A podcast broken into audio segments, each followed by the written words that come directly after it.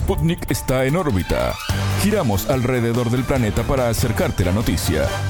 Bienvenidos a En órbita, el informativo de Sputnik. Somos Martín González y Alejandra Patrone, desde los estudios de Montevideo. Es un gusto recibirlos. Comenzamos con las noticias. Estos son los titulares. Comienza En órbita. Una selección de noticias para que sepas lo que realmente importa. Titulares. Elecciones. La oposición venezolana anunció la fecha de las primarias en las que aspira a elegir su candidato presidencial. Diálogo. La OTAN exhortó a Turquía a avalar las solicitudes de ingreso de Suecia y Finlandia. Enchastre. El presidente de México denunció ser víctima de un intento de involucramiento con el crimen organizado. Movilización. Francia vivió su quinta jornada de huelga contra la reforma de las pensiones. Consecuencias. En Estados Unidos, el secretario de Transporte culpó al expresidente Donald Trump por el desastre del tren tóxico en Ohio. Gran Padrino. En Ecuador, una comisión no descarta responsabilizar al gobierno por una presunta red de corrupción. Hasta aquí los titulares, vamos con el desarrollo de las noticias. El mundo gira y en órbita te trae las noticias. Noticias. En carrera. La oposición venezolana anunció para el 22 de octubre las primarias en las que aspira a elegir un candidato único para las elecciones nacionales. La Comisión Nacional de Primaria organizará la cita electoral. Su presidente Jesús María Casal explicó que el organismo trabajará por la fiabilidad del proceso. El dirigente opositor señaló que aspira a obtener una legitimidad reforzada a partir de la ilusión común del cambio político. Entre las cuestiones que aún deben aclararse está si habrá algún tipo de colaboración con instituciones como el Consejo Nacional Electoral que está controlado por el gobierno. En órbita entrevistó a William Serafino, politólogo y analista del grupo de investigación venezolano Misión Verdad. Según el analista, el anuncio se inscribe en una medición de la correlación de fuerzas hacia la interna opositora es que no es tanto una, una medición por eh, la candidatura presidencial, sino que es una propia, es una medición de los factores internos de la oposición, de distintos partidos, unos más viejos, unos de reciente eh, creación y otros que han ido participando en otros eventos electorales. Entonces es un ejercicio de medición de fuerzas a lo interno de estas organizaciones, buscando reconstruir en la medida de lo posible, a la luz de los resultados que se, que se vayan a dar, si es que se terminan realizando, porque eso también, ojo, eso también hay que, hay que prestar la atención porque están sujetas a la, la, propia dinámica de diálogo que se está dando en México y otros elementos, pero en principal, principalmente es un evento de medición de fuerzas internas para tratar de reconfigurar el liderazgo opositor luego de que evidentemente lo que sucedió con el falso interinato de Juan Guaidó y que eso supuso un descabezamiento de quien había tenido el liderazgo de la oposición en los últimos años.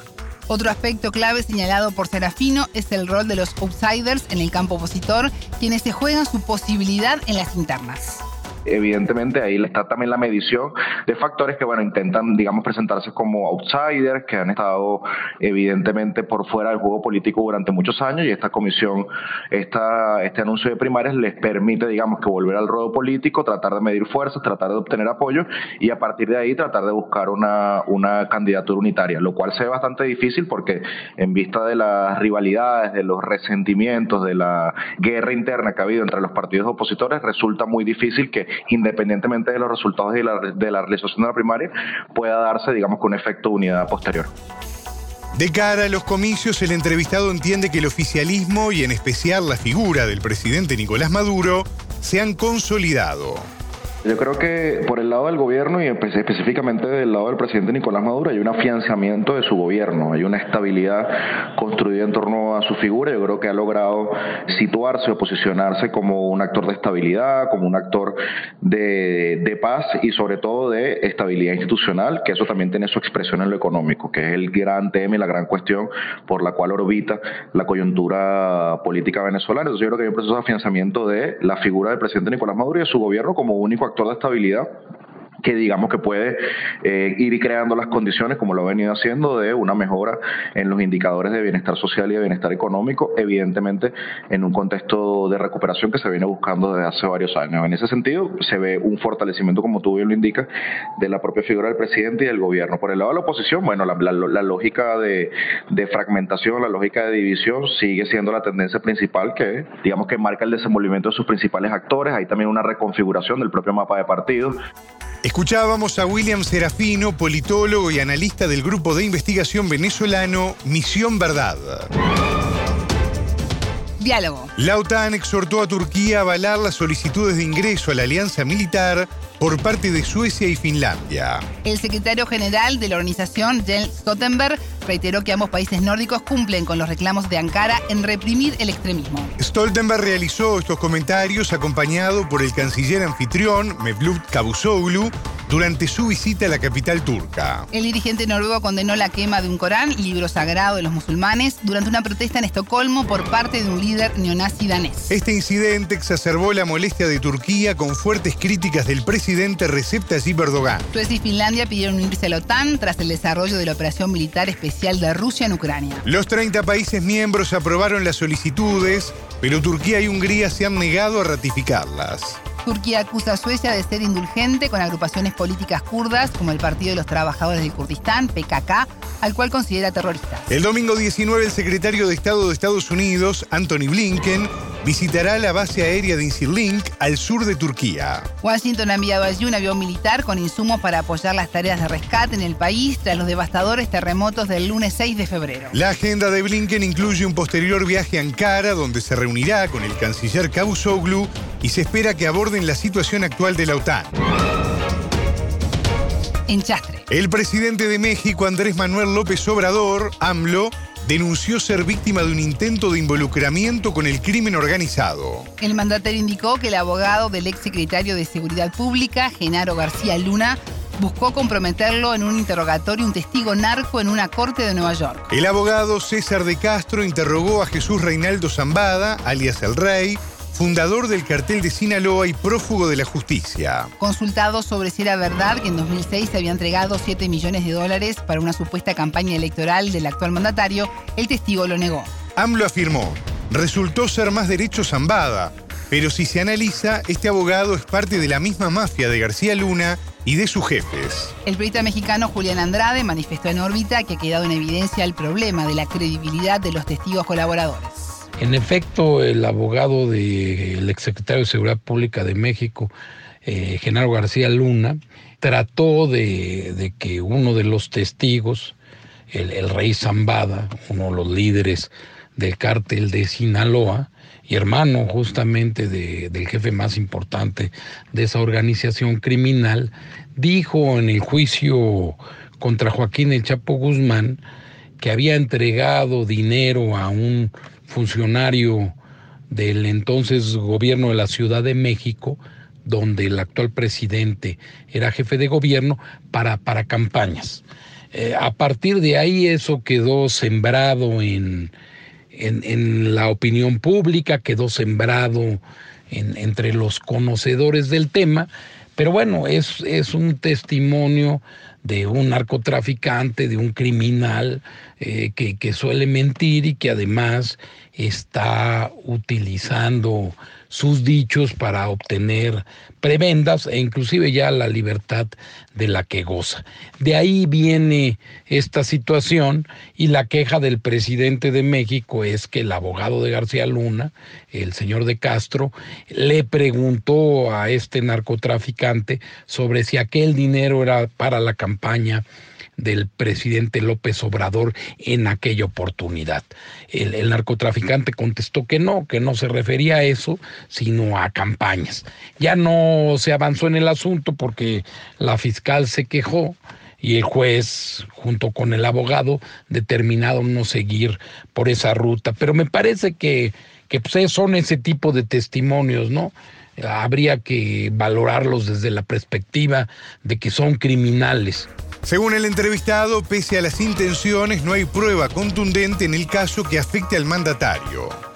Por supuesto que no hay ninguna prueba contra el presidente de México y no, no hay dato alguno que indique que haya recibido algún tipo de apoyo eh, en sus campañas de organizaciones criminales me parece que es parte del juicio en Nueva York, pero también es parte, insisto, en que se utilicen este tipo de testimonios para tratar de sustentar unas cosas y luego para, para, para quejarse de otras, ¿no? Ahí está, ahí está el tema, pero no, no hay ninguna, ninguna prueba, por supuesto, contra el presidente de México.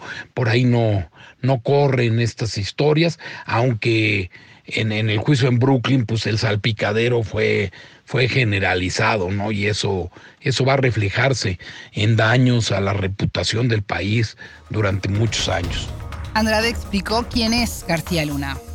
García Luna es, es un integrante de, de la comunidad de inteligencia, eh, digamos que su carrera en temas de seguridad inició justamente en el, en, el Centro de Investigaciones en Seguridad Nacional, donde, donde llegó a ser un funcionario relevante, sobre todo en, en actividades de contrainteligencia eh, relacionadas con grupos subversivos y, con, con, secuestros.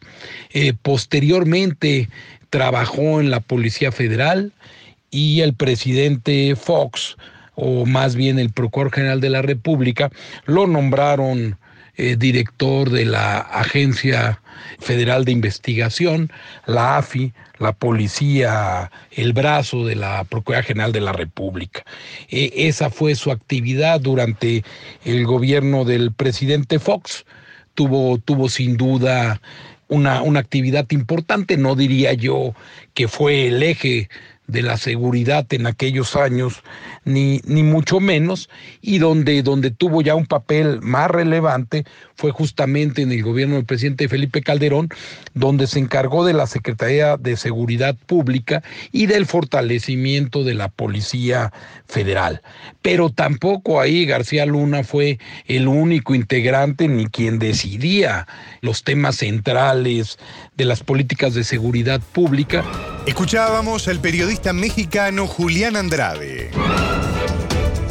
Rechazo. Francia vivió su quinta jornada de paros y protestas contra la reforma de pensiones impulsada por el gobierno de Emmanuel Macron. Este jueves 16 los sindicatos lideraron movilizaciones a lo largo del territorio y las consideraron una previa a la huelga del 7 de marzo que busca paralizar el país. La paralización afectó en menor medida el servicio de trenes y transporte público de París, donde marcharon unas 300.000 personas. Sin embargo, el aeropuerto capitalino de Orly anuló el 30% de sus vuelos. Sindicalistas esperan presionar a los diputados que debaten hasta el viernes 17 en la Cámara Baja, previo al paso de la discusión del Senado.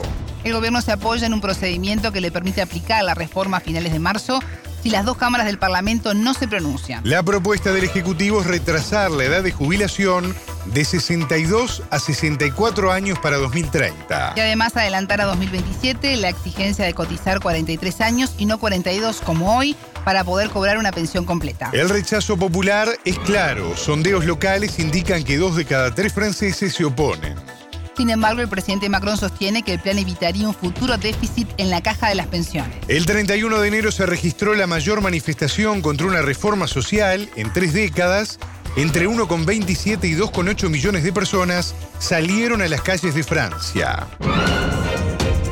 Consecuencias. El secretario de Transporte de Estados Unidos culpó al expresidente Donald Trump del desastre del tren tóxico en Ohio el viernes 3 de febrero. Tras días de silencio, Pete Buttigieg criticó el retroceso de las regulaciones de seguridad en el sector durante el mandato de Donald Trump de 2017 a 2021. El 3 de febrero, en East Palestine, estado de Ohio, un tren de mercancías de la firma Norfolk Southern descarriló por un fallo del freno de emergencia. El tren llevaba varias docenas de vagones cargados de productos químicos peligrosos. El accidente provocó un incendio y una explosión. Se liberaron vapores peligrosos a la atmósfera y los equipos de rescate abrieron los contenedores de productos químicos. Los residentes de la zona fueron evacuados, pero se les permitió regresar a sus casas la semana pasada. El Ministerio de Medio Ambiente declaró que el nivel de contaminación no superaba los niveles permitidos. Sin embargo, los residentes informaron casos de malestar así como de incidentes de muerte de animales y peces de la zona. Buttigieg afirmó que el Departamento de Transporte estaba limitado por la ley en algunas áreas de la regulación ferroviaria. En particular, se refirió a la regla de frenado retirada por la administración Trump. La norma obligaba a los trenes que transportan materiales peligrosos a utilizar frenos neumáticos de alta tecnología controlados electrónicamente. Fue revocada en 2017 después de una ley aprobada en 2015 antes de que Trump llegara a la presidencia. Al banquillo. Una comisión de la Asamblea Nacional de Ecuador que investiga una presunta red de corrupción en empresas públicas no descarta responsabilizar al gobierno. El escándalo llamado El Gran Padrino, informado por el medio local La Posta, destapa una trama de corrupción encabezada por Danilo Carrera, cuñado del presidente Guillermo Lazo. El medio ecuatoriano advierte de una presunta trama para la venta de cargos y contratos públicos. En órbita dialogó con la asambleísta Viviana Veloz, quien preside la comisión investigadora del caso, analiza las pruebas y busca realizar un informe para el 22 de febrero. La comisión, una vez que eh, se conformó, después de que se revelaron actos de corrupción dentro de las empresas públicas, ha venido trabajando y recibiendo comparecencias de diferentes gerentes, ministros, autoridades de control, eh, así como también ha requerido varios pedidos de información a las diferentes carteras de Estado con la finalidad de investigar lo que un medio de comunicación eh, digital le revela al país con fecha 9 de enero, que es un escandaloso acto de corrupción que se habría configurado a través de una estructura criminal para concentrar las empresas públicas como Selex, Enel, Flopet y Petroecuador, empresas que manejan entre más o menos 13 mil millones de dólares del presupuesto del Estado. Y venía realizando toda esta investigación y hemos recabado pruebas eh, como contratos con sobreprecios, más de 2.174 contratos con sobreprecios. También se encuentra el informe del ex secretario nacional anticorrupción, el señor Luis Verde Soto, que ahí se configura el, entramado eh, de cómo estaba operando esta estructura criminal dentro de las empresas públicas y que al ex secretario nacional anticorrupción, incluso por elaborar ese informe y hacerlo conocer al país, le costó el puesto dentro del del gobierno del presidente de la República, Guillermo Lazo. Además del presidente Lazo han sido citados los ministros del Interior Juan Zapata, de Energía y Minas, Xavier Vera Grunauer, y de Defensa Luis Lara Jaramillo. El mandatario, sin embargo, no concurrió este lunes 13 ante la Asamblea luego de excusarse por motivos de agenda. En cambio, ese mismo día compareció el representante del medio de comunicación, Anderson Postal, quien profundizó sobre la estructura criminal en cuestión. Además, salió a la luz un informe archivado por el Ejecutivo donde advertía indicios que relacionaban a las mafias albanesas con un allegado del presidente Lazo. De acuerdo con los audios, la campaña del propio jefe de Estado fue financiada por parte de esta organización criminal ya no solo la comisión investiga o no solo la fiscalía también, que es el ente en materia penal que realiza la investigación, una estructura por eh, delincuencia organizada, lavado, eh, concusión o cohecho, sino que ahora también por estas revelaciones que involucran al narcotráfico y a la mafia albanesa con el gobierno del presidente de la República, Guillermo Lazo, y que dicho sea de paso, en el 2021 de manera misteriosa liberaron a un ciudadano albanés que era incluso requerido por la justicia europea por tener vínculos también con la mafia. Nos encontramos ya en la fase final de esta investigación y tendremos que dentro de la comisión, la cual presido, elaborar el informe y presentarlo al país la semana que viene para establecer las responsabilidades políticas a las personas que hayan estado implicadas dentro de todo este entramado de corrupción que hoy tiene escandalizado al Ecuador. La presidenta de la comisión investigadora del caso asegura que no se descarta realizar un juicio político a Lazo o aplicar el recurso de muerte cruzada. Esta figura que nace en la Constitución podría disolver el legislativo y culminar el mandato presidencial iniciado el 24 de mayo de 2021. Al finalizar el informe vamos a trasladarle al Pleno de la Asamblea y al país cuáles son nuestras conclusiones y nuestras recomendaciones, que podría ser, no digo que así lo sea, porque nosotros lo tenemos que evaluar con todos los miembros de la comisión, podría ser establecer la responsabilidad política del presidente de la República y la activación de un juicio político o la activación de la muerte cruzada y que hay, y hay que aclarar algo porque Algunos eh, analistas del gobierno dicen que esta figura, esta institución que se encuentra dentro de la Constitución ya se usó. Eso no es así. No se utiliza cuando se haya destituido al presidente de la República. Y en ese caso, el año anterior, la Asamblea, cuando el país se encontraba en una conmoción interna por las movilizaciones de varias organizaciones del país y también de las comunidades indígenas y las comunidades amazónicas, la Asamblea activó, solicitó la activación del artículo 130, pero no se obtuvieron los votos. Entonces, ese mecanismo sigue ahí abierto. Hubiese operado y no, se podría usar nuevamente si se hubiese dado la destitución del presidente de la República. Ahí dice de manera clara en la Constitución que de activarse y de aplicarse se lo puede hacer por una sola vez. En este caso, esa posibilidad también está abierta. Escuchábamos a la asambleísta Viviana Veloz, presidenta de la comisión que investiga el escándalo denominado El Gran Padrino. De cerca, los periodistas de Sputnik comentan la vida social y política de su país. Seguimos en órbita y nos abrimos a la región a través de la mirada de los corresponsales de Sputnik. Hoy nos vamos a comunicar con Alexis Polo desde Chile. Bienvenido Alexis, ¿cómo estás? Hola, hola, buenas tardes, ¿cómo están? Muy bien, muchas gracias. Escribiste sobre las consecuencias devastadoras de los incendios que azotaron las regiones de Ñuble, Biobío y la Araucanía.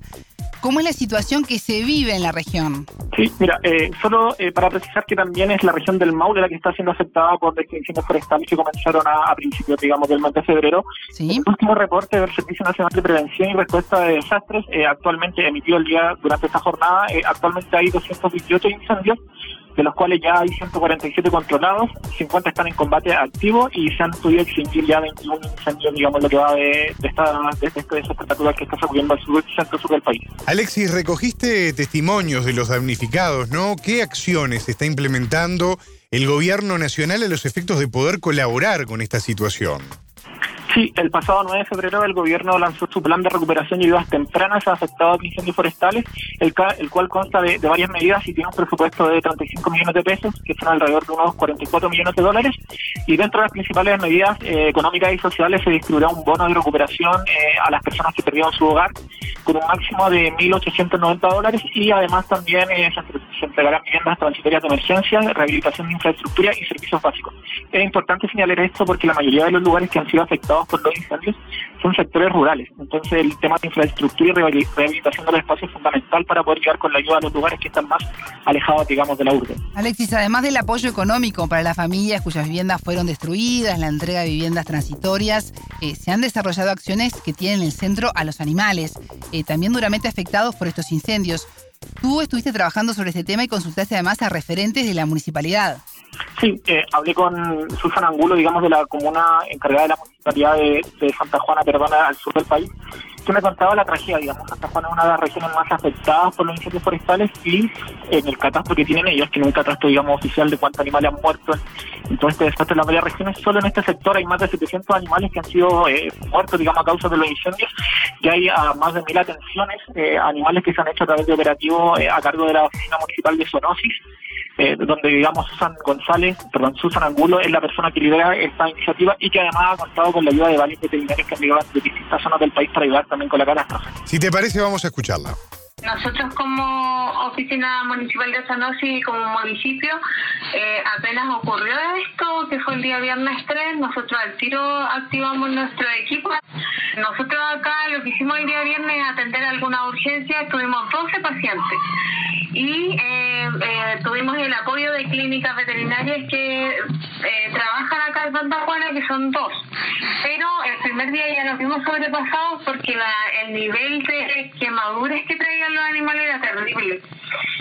luego al otro día nosotros implementamos de forma inmediata un centro de atención primaria para la atención de animales afectados por el incendio. Nosotros lo implementamos acá en la Escuela Recareo Villera donde habilitamos una especie de hospital eh, de emergencia, así como un hospital de campaña, y eh, ahí habilitamos unos box de atención y también con los insumos médicos que nosotros teníamos pudimos comenzar estas atenciones porque obviamente tú comprenderás que una oficina eh, de, de, pueblo no tiene los mismos implementos que puede tener un hospital veterinario, que en Santa Juana no existen los hospitales veterinarios municipales. Entonces nosotros eh, habilitamos esto y hicimos el llamado al tiro a la gente a que pudiera traer a sus animales. La verdad es que fue heavy. Al otro día igual contamos con el apoyo de la, las clínicas veterinarias que cerraron para poder apoyarnos acá en el centro y luego comenzaron a llegar los eh, voluntarios, eh, médicos veterinarios de todo Chile, porque en realidad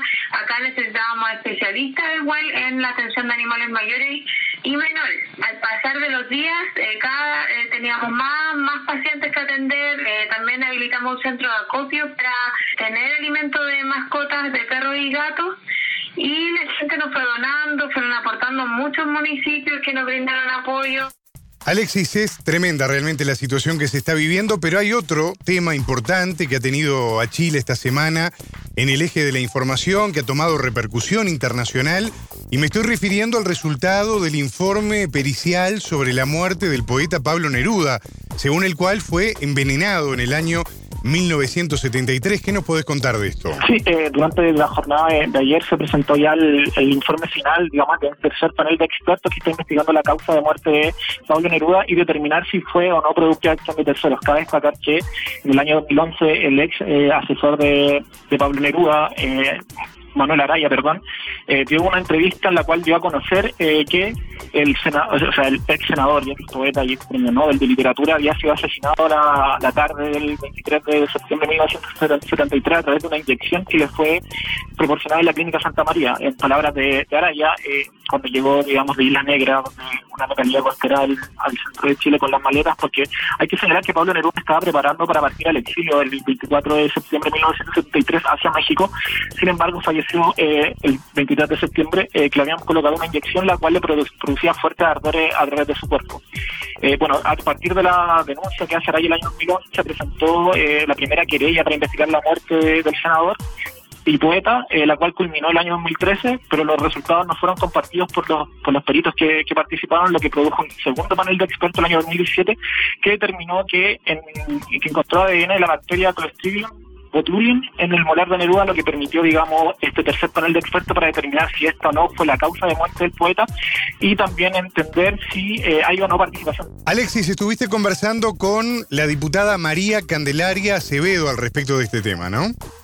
Sí, eh, durante la jornada ayer eh, nos comunicamos con la diputada María Candelera Acevedo porque cabe destacar que eh, Pablo Neruda, militante comunista, fue el Partido Comunista que presentó esta denuncia el año 2011 para que se investigara y la diputada entregó la versión, digamos, de el partido con respecto a lo que esperan con esta denuncia que ya está ya en su fase final, digamos, está en etapa de revisión para que la jueza Paola Pablaza tome una determinación con respecto a si hubo o no participación de terceros con la muerte de Pablo Neruda. Vamos a compartir las declaraciones de la legisladora.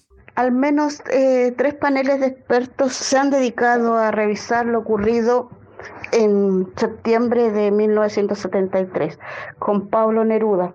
De hecho, tras 10 años de trabajo, un tercer panel con invitados de distintos países, se reunió hasta el 3 de febrero en el Palacio de los Tribunales para aclarar la causa de muerte del poeta, siendo relevante el hallazgo de la bacteria Clostridium botulinum, la que no debería haber estado en el cuerpo del poeta Pablo Neruda. Seríamos testigos una vez más de las muertes que la dictadura cívico-militar eh, hizo eh, en eh, lo que fue los 17 años de la dictadura cívico-militar. No solo este hecho, sino que miles de otros hechos tan horrorosos como, como el de Pablo Neruda seguiremos siendo testigos de las innumerables causas que van a salir a la luz en los próximos años. Además, esto confirmaría la tesis de la querella del Partido Comunista, ya que la sustancia eh, sería inyectada como un arma biológica, reitero que murió envenenado. Por lo tanto, queda analizar las acciones judiciales que hemos de seguir para esclarecer la muerte de nuestro poeta Paulo Neruda. Alexis, estamos ante un hecho histórico muy importante. ¿Cómo va a repercutir esto en las nuevas generaciones? Bueno, va a repercutir eh, trascendentalmente, entendiendo que también eh, el año 2009 recién se pudo efectuar, digamos, un funeral nacional con respecto a la muerte de Víctor Jara, que junto a Pablo Neruda fue de los principales referentes culturales de una generación que llegó a la, o apoyó, digamos, la Unidad Popular en el año 1973, y este crimen no es el único a través de elementos químicos que ha desarrollado la dictadura militar, sino que también, bueno, si llegase a comprobar con respecto a la, a la querella del Partido Comunista, sino más bien hay otros varios que están también en investigación y que aún no se encuentran los responsables ni quién dio la orden para asesinar al poeta. Alexis Polo, corresponsal de Sputnik desde Chile, gracias por estos minutos, volvemos a conversar. Que estén muy bien, hasta luego. Con lupa, una mirada a la vida social y política de la región.